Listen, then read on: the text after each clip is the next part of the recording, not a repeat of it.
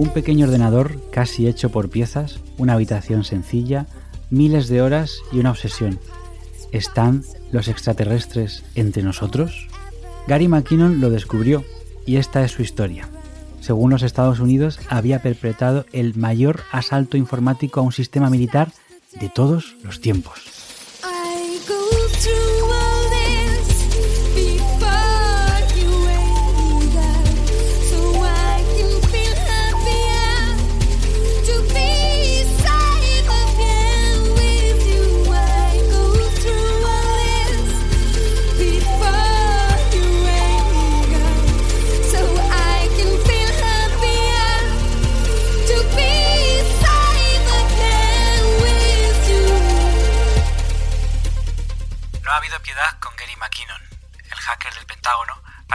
Su extradición a Estados Unidos.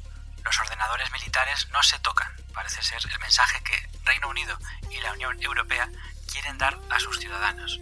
McKinnon está acusado del mayor ataque informático militar de todos los tiempos. A estas horas, McKinnon hace las maletas.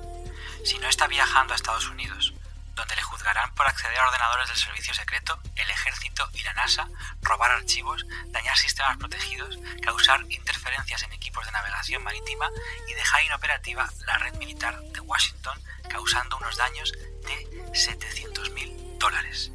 Ni los tribunales ni el gobierno británicos han atendido las apelaciones de McKinnon para evitar su extradición. El 28 de agosto agotaba su última baza cuando el Tribunal de Derechos Humanos de Estrasburgo denegaba también la petición y lo convertía en el primer hacker extraditado a Estados Unidos. En septiembre de 2008, el país contaba estas informaciones. Frente a la inflexibilidad de las autoridades, destaca el apoyo a McKinnon en Internet. No se había visto una campaña tan unánime a favor de un hacker desde los tiempos de Kevin Mitnick. Sitios como Cryptopolis y The Register han seguido el caso que siempre ha cosechado muchos comentarios favorables al hacker escocés. En el Reino Unido, sus defensores mantienen desde 2005 una web.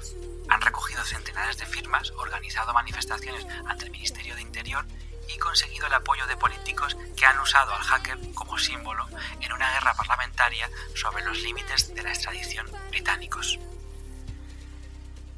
La unidad de crimen tecnológico detuvo a McKinnon, alias Solo, en noviembre de 2002. Este admitió haber entrado en 97 ordenadores militares estadounidenses entre febrero del 2001 y marzo del 2002, pero sin causar daños. Se le ofreció una condena menor si aceptaba ser juzgado en Estados Unidos, pero él lo rechazó y el caso quedó en suspenso hasta 2005, cuando se pidió su extradición. Durante seis años, McKinnon ha estado en libertad bajo fianza, sin poder usar móviles ni internet, excepto una cuenta de correo monitorizada, a pesar de que no se le ha acusado ni condenado por ninguna causa en su país, dice Mark, miembro de su equipo, en un mensaje cifrado a Ciberpaís para evitar la posible monitorización también a su familia y partidarios. Información sobre OVNIs. La personalidad y motivaciones de McKinnon, de 42 años, han convertido el caso en rocambolesco. Analista de sistemas en paro, sufre una forma de autismo llamada síndrome de Asperger, que le predispone al comportamiento obsesivo y carencia de empatía. Aficionado a los ovnis y a las teorías conspiracionistas, decidió buscar información secreta sobre estos temas en los ordenadores militares norteamericanos. Actuaba desde el piso de la tía de su novia, donde vivía, armado con un ordenador, un modem, programas de seguridad fácilmente disponibles y altas dosis de marihuana. Según McKinnon, creía estar haciendo periodismo de investigación más que hacking, pero la cosa degeneró en un episodio maníaco, como explicó después a la prensa. Pasaba ocho horas cada día intentando entrar en sistemas militares, sin ducharme ni vestirme, hasta que empezó a cometer errores. Acabé hablando con la gente a quienes hackeaba, dejaba mensajes en sus escritorios con mensajes conspiracionistas. Y el toque de gracia, usó su dirección de correo para descargar un programa, lo que le llevó la policía a casa. McKinnon se enfrenta a una condena de 70 años y a una multa millonaria. Durante las apelaciones ha sufrido ataques de ansiedad y actualmente, según su abogada Karen Turner, está angustiado. Su actual novia, la anterior le dejó tras pagar una astronómica factura de teléfono, explica, es un hombre roto, está muy asustado. Los profesionales de la seguridad informática han seguido el caso desde la simpatía hacia McKinnon. En 2006, una encuesta de Sophos concluía que el 52% estaba en contra de la extradición. Desde su punto de vista, el hacker del Pentágono solo sacó a la luz la dejadez de los ordenadores militares. En Financial Times, McKinnon explicaba que entrar en estos sistemas fue ridículamente fácil y que su seguridad era muy laxa. Encontré centenares de ordenadores sin contraseña de administrador.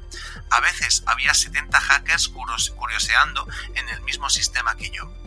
Matthew Bevan, otro británico que en 1996 fue cazado buscando información sobre ovnis, aunque después se retiraron los cargos, asegura a The Register que la cuestión es qué hacen en las redes militares ordenadores con Windows conectados directamente a Internet. Y añade que si un fumeta pacifista pasado de rosca pudo perpetrar el mayor hack militar de todos los tiempos, ¿qué habría pasado si hubiese tenido la mente clara, un objetivo deliberado e intenciones maliciosas?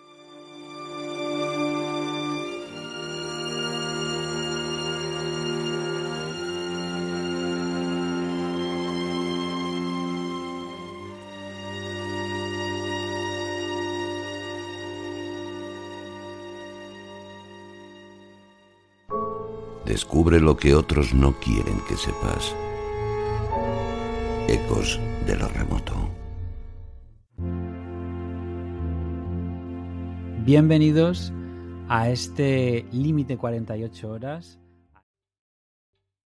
¿Te está gustando este episodio? Hazte fan desde el botón apoyar del podcast de Nivos.